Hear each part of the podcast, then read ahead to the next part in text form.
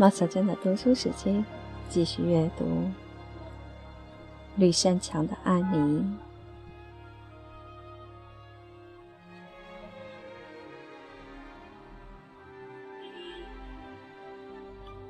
第一章。让林德太太惊讶的是，沿着阿峰里大路下坡，就进入了一个小山谷。林的太太就住在坡道的拐角处。小山谷四周环绕着枫树，挂满了像姑娘们耳坠一样的果实。一条发源于老卡斯伯特森林的小溪横穿谷中，它的上游以水流湍急、蜿蜒曲折闻名，隐匿着许多池塘和小瀑布。不过，当小溪流到林的家门前的山谷时，却变得安静而规矩了。因为连他也知道，从林的太太家门前经过，可是要注意自己的形象哦。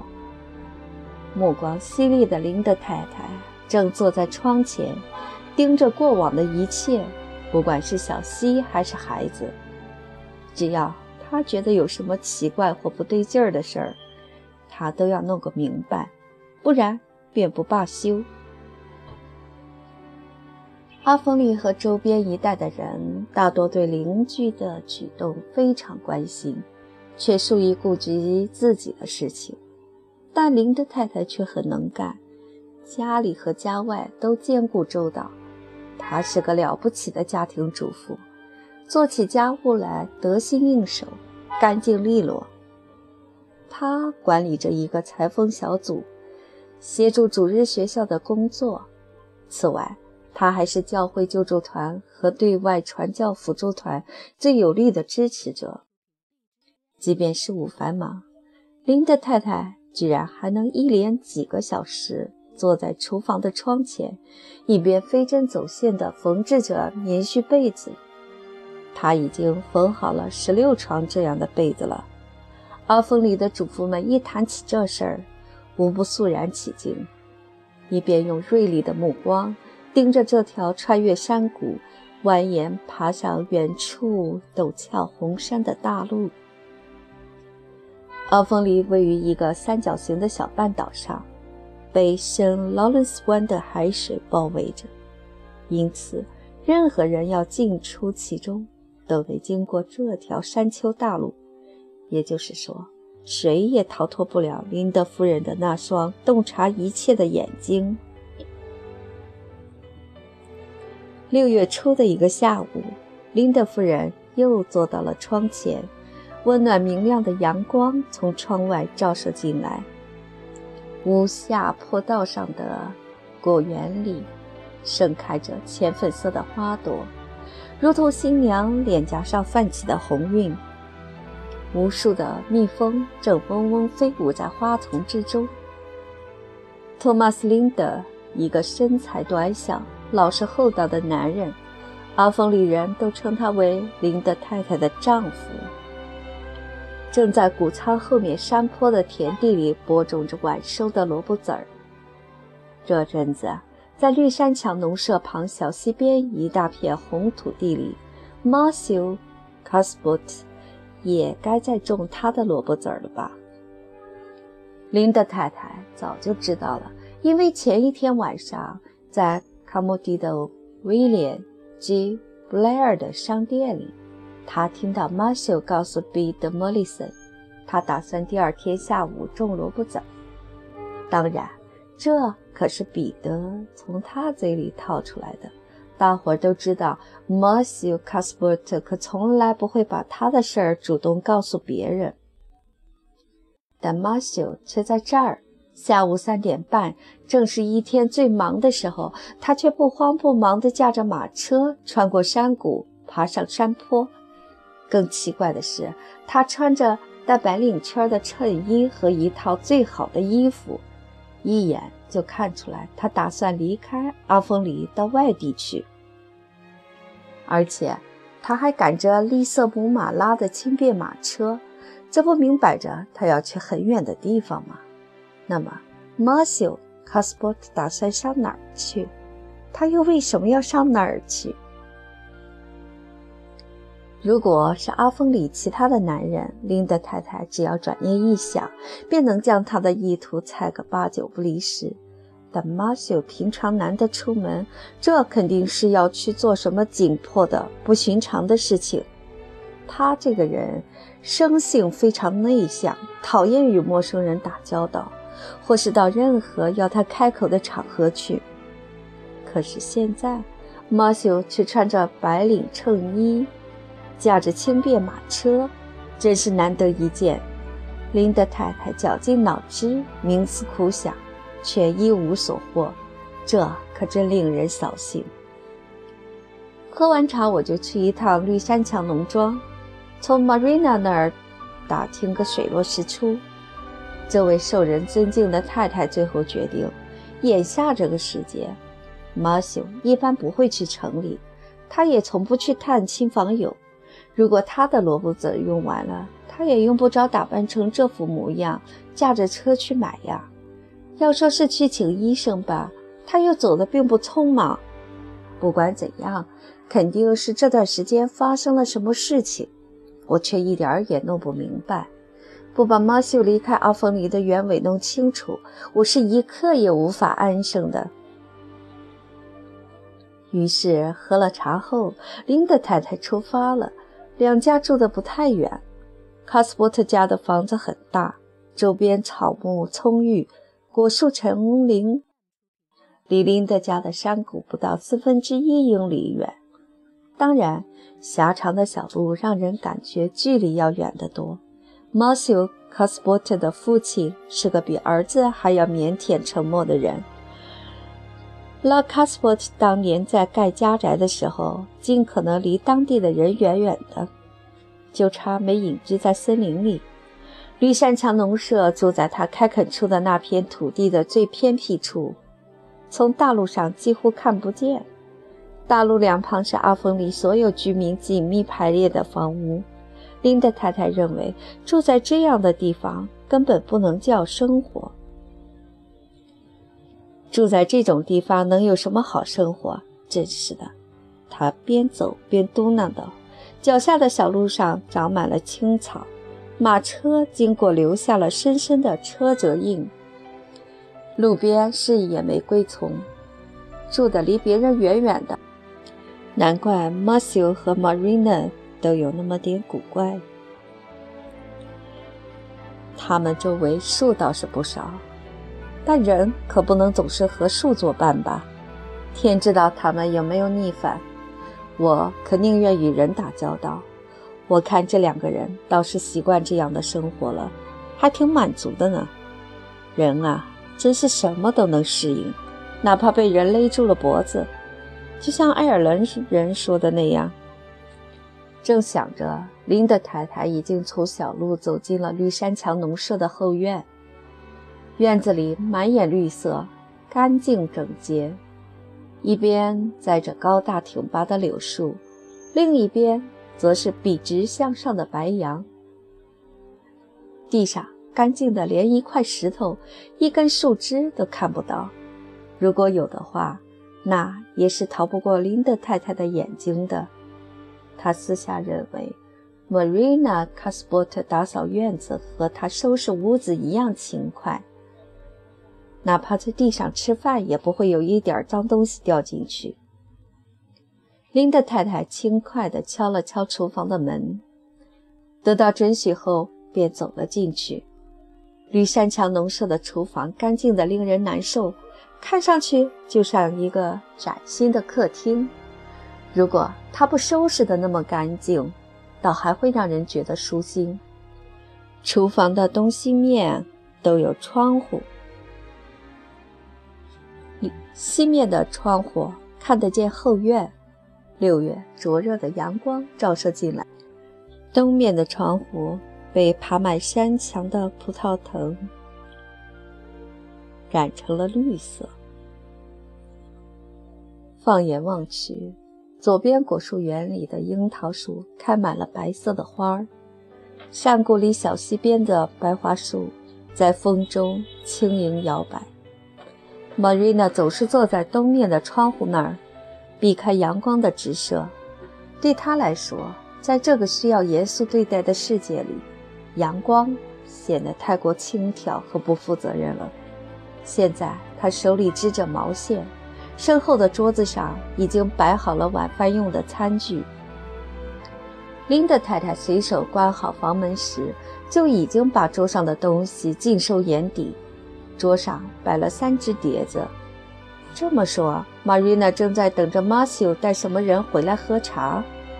但碟子里盛着的都是普通食品，只有沙果果脯和一种蛋糕。看来他期待的客人也不会是什么特殊人物。但马修的白硬领和绿色母马。又是怎么回事呢？林德太太被搅糊涂了。绿山墙农舍向来平静，而且毫不神秘。今天这是怎么了？晚上好，林德太太。Marina 快活地说：“今儿晚上天气真不错，对吧？快请坐。家里人都好吧？”Marina c a s p o t 和林德太太一直以来就保持着一种所谓的友谊。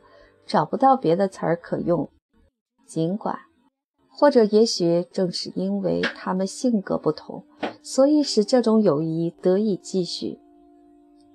Marina 是个高高瘦瘦的女人，棱角分明，没什么曲线。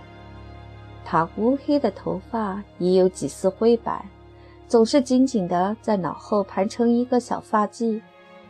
两个金属发簪牢牢地插在上面，她看上去像那种阅历短浅、刻板僵硬的女人。事实也是如此。幸亏他嘴边那几分略显幽默的表情做了些许补救。我们都很好，林德太太说。不过我还担心你来着。今天我看见马修出门了，还以为他是去请医生了。Marina 灰心地撇了一下嘴角，她已经料到林德太太的拜访。看到马修蹊跷的离家远行，他的这位邻居一定会来探个究竟的。哦，不，我身体很不错，只不过昨晚头疼的厉害。他说，马修是到布莱特河去了。我们打算从诺瓦斯克夏的孤儿院里领养一个小男孩，他会乘今晚的火车到布莱特河。哪怕 Marina 说马修是去布莱特河接一只澳大利亚的袋鼠，林德太太也不会比听到这个更为吃惊。她着实愣了五秒钟。Marina 是在和他开玩笑吧？哦，这又不太像。不是在开玩笑吧，Marina？他定定神，张口就问。当然是真的玛瑞娜说道，仿佛从诺瓦斯克西亚的孤儿院领养男孩和在任何一个井井有条的阿峰里农场春耕时节要干的农活一样，再普通不过了，没什么可奇怪的。雷尔切夫人大为震惊。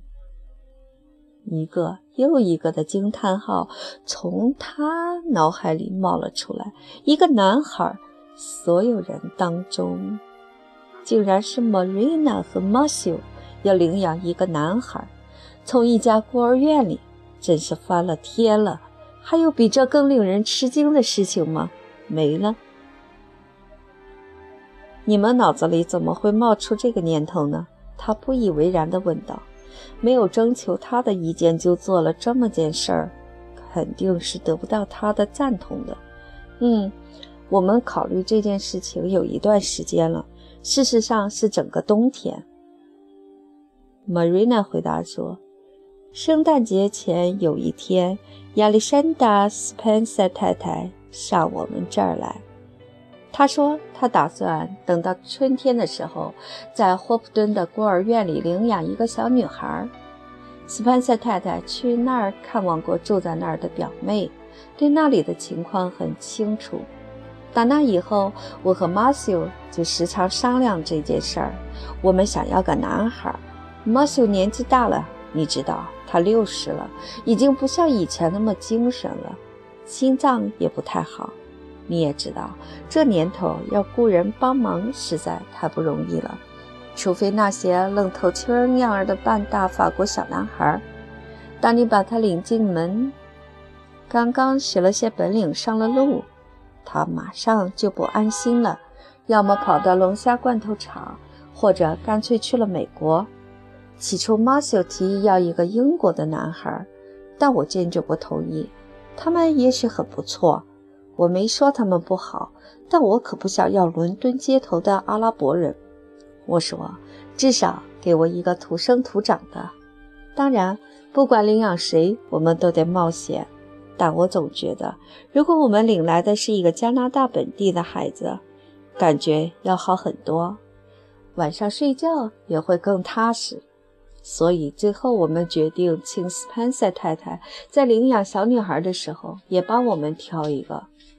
上礼拜我们听说他打算去了，就托理查德·斯潘塞住在卡莫蒂的亲戚捎话给他，给我们领一个聪明合适的十岁、十一岁左右的男孩。我们认为这是最好的年龄，不大不小，一来就能派点用场，干点杂活，又还能适合当加以调教。我们打算给他一个温暖的家，并送他去读书。今天我们收到了亚历山大·斯潘塞太太的电报，邮差从火车站送来的，说他们会坐今晚五点半的火车到，所以马修到布莱特河接他去了。斯潘塞太太会送他下火车，当然他自己还是继续坐火车去白沙站。林德太太向来对自己的口才感到得意，在稳定好对这件惊人消息的情绪后，他又开始发表自己的见解了。哦，Marina，老实说，你们正在干一件傻透了的事情，真是太冒险了。你们不知道会领养一个怎样的孩子，就这样把个来历不明的孩子接到家里。对他的底细毫不知情，既不晓得他的性格，也不知道他父母是怎样的人，他长大后又会变成啥样，你们可一点都不知道。对了，就在上星期，我还从报纸上看到，小岛西部有那么两口子从孤儿院领养了一个男孩，可他却在夜里把他们的房子给烧了，而且是故意的，他们在床上都快被烧成一团了。我还知道另一件事儿，一个领养的孩子有喝生鸡蛋的毛病，怎么改也改不掉。如果你问我对这事儿的看法，虽然你们没这么干，Marina，我会说感谢主，想都别去想，真的。这番劝慰并没有让 Marina 感到冒火或恐惧，她继续平静地织着毛衣。琳达太太，我不否认你所说的有道理。我自己也有些不安，不过我看得出来，Matthew 是铁了心想要一个孩子，所以我让步了。Matthew 很少对什么事情固执己见，一旦他这么做，我总觉得自己理应让步。至于风险嘛，世界上有什么事是不要担风险的呢？连亲生的孩子还有风险呢，有时也会有个三长两短的。再说。诺瓦斯科夏离我们这个岛很近，我们又不是到英国或美国去领个孩子回来，他和我们不会有太大差别的。好吧，但愿这事儿能有个好结果。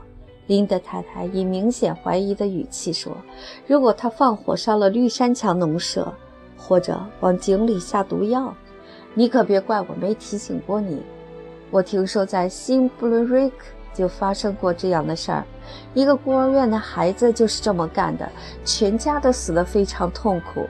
不过那个孤儿是个女孩子，嗯，我们家又不是去领养个女孩。Marina 说，仿佛只有女孩子才会往井里投毒，男孩是不用担心会这么做的。我从没有想过要领个女孩子并把她抚养长大。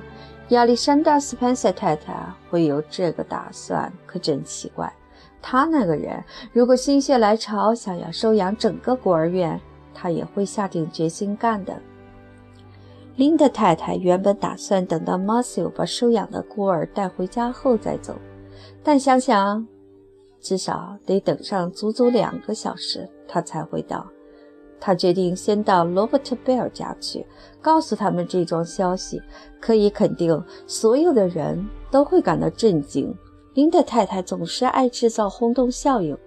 于是他起身告辞了。玛瑞娜这才稍稍松了口气。她觉得自己在琳德太太悲观情绪的影响下，疑虑和恐惧正在卷土重来。哦，这可真有意思。琳德太太一踏上小路，就脱口而出，就像做梦一样。啊，我可真替那个可怜的小家伙感到惋惜。马修和玛瑞娜根本就不知道怎样带孩子，他们还指望那孩子比他祖父更聪明、更稳重呢。而他有没有祖父还不知道呢。不管怎样。一想到绿山墙农舍会有个小孩子，真有点不可思议。那儿还从来没有过孩子。新房子建起来时，马修和玛瑞娜已经长大了。即使他们曾经是孩子，现在的模样看上去也无法让人想象小时候的样子。虽然我帮不了那个孤儿什么忙，但我还真是可怜他。林德太太满腔热情地对着路边的野玫瑰丛絮叨着。不过，如果此时她看到那个正在布莱特河车站耐心等候的孩子的话，她的怜悯就会更加深切和厚重了。